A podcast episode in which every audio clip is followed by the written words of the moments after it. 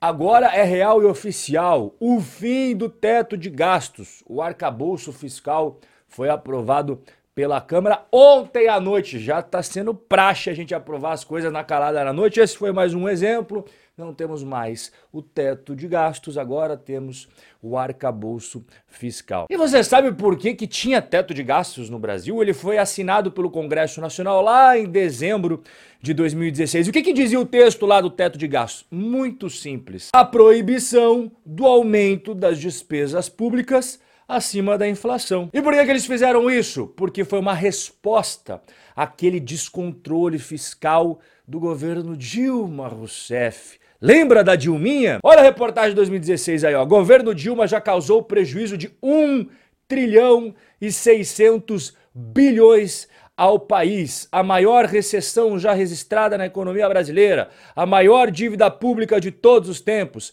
a maior quantia já paga em juros. Eis os efeitos da nossa presidenta Dilma Rousseff. Então, devido ao Brasil passar a pior recessão da história, e a origem desses problemas ser exatamente no dedo do governo, e como o governo metia dedo em tudo lá na época da Dilma, tiveram que passar o teto de gastos. Só que tudo isso mudou, porque agora, igual eu expliquei ontem, na calada da noite, a Câmara dos Deputados aprovou o tal do novo arcabouço fiscal, e agora só falta o presidente Lulinha, ó, assinar ali para o negócio começar a a valer. E esse novo marco fiscal, que se chama arcabouço, ele enfim enterra de vez o teto de gastos. Então, essa última terça-feira, dia 22 de agosto, você pode então decretar como o dia do pé na bunda do teto de gastos, já pode fechar o caixão e beijar a viúva, como dizia o grande locutor Silvio Luiz, porque é o fim oficial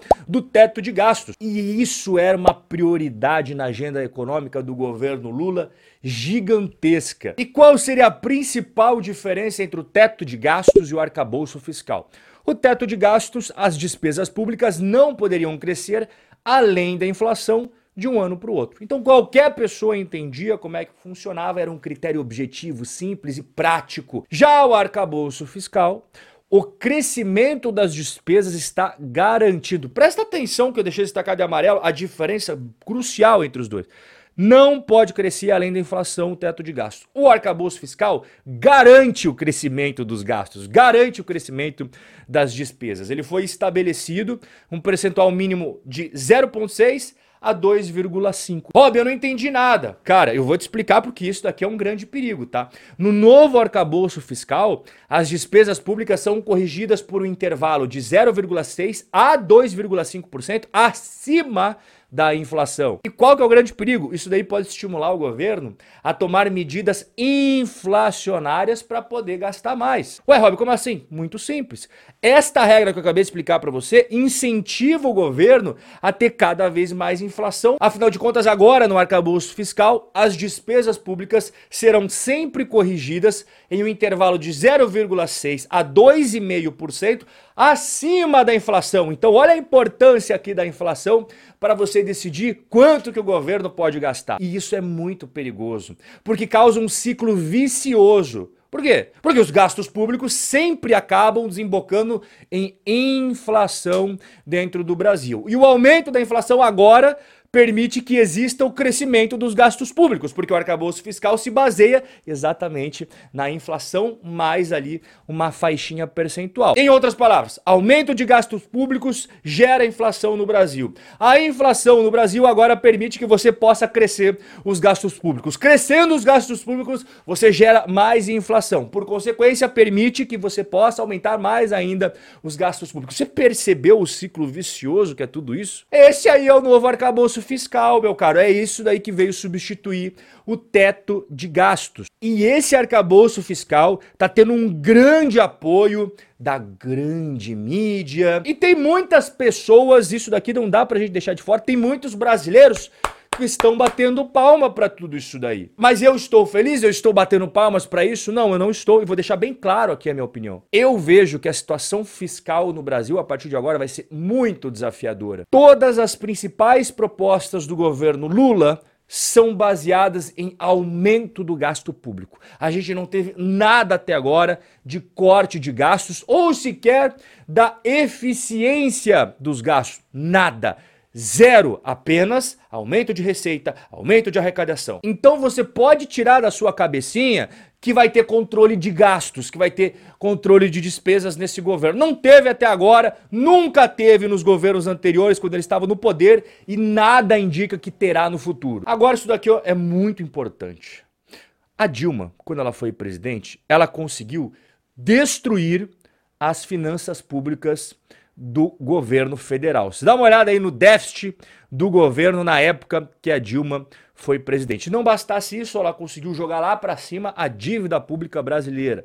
Dá uma olhada a dívida que o governo Dilma conseguiu, realmente é impressionante. Mas o resultado de tudo isso e muito mais, que tem uma série de outras coisas que não dá tempo de falar aqui, tá aqui o resultado. Olha a economia brasileira no governo Dilma. Queda, queda, queda, queda, queda, queda. Em resumo, como a gente viu lá atrás, foi a pior recessão da história do Brasil. Mas apesar dela e toda a equipe econômica jogar o Brasil ralo abaixo, não foi por isso que ela saiu. Ela tomou impeachment por causa da lei de responsabilidade fiscal. Lembra das questões das pedaladas? Esse foi o motivo técnico que fundamentaram formalizaram a base do pedido de impeachment da Dilma. Agora, com o novo arcabouço fiscal, a gente tem o fim dos crimes de responsabilidade para as autoridades caso elas não atinjam as metas fiscais. Nós não teremos mais crimes de responsabilidade por descumprimento de metas que consta na Lei de Responsabilidade Fiscal. Basta apenas agora que o presidente da República encaminhe uma mensagem ao Congresso Nacional e explique as razões por que, que ele descumpriu as metas das contas públicas. Aí eu te pergunto, qual é o incentivo do político andar na linha, sendo que se ele não cumprir a regra, ele não tem punição? Que loucura é essa? Pois é, Agora é assim que vai funcionar no Brasilzão. E além disso, o novo arcabouço também agora torna facultativo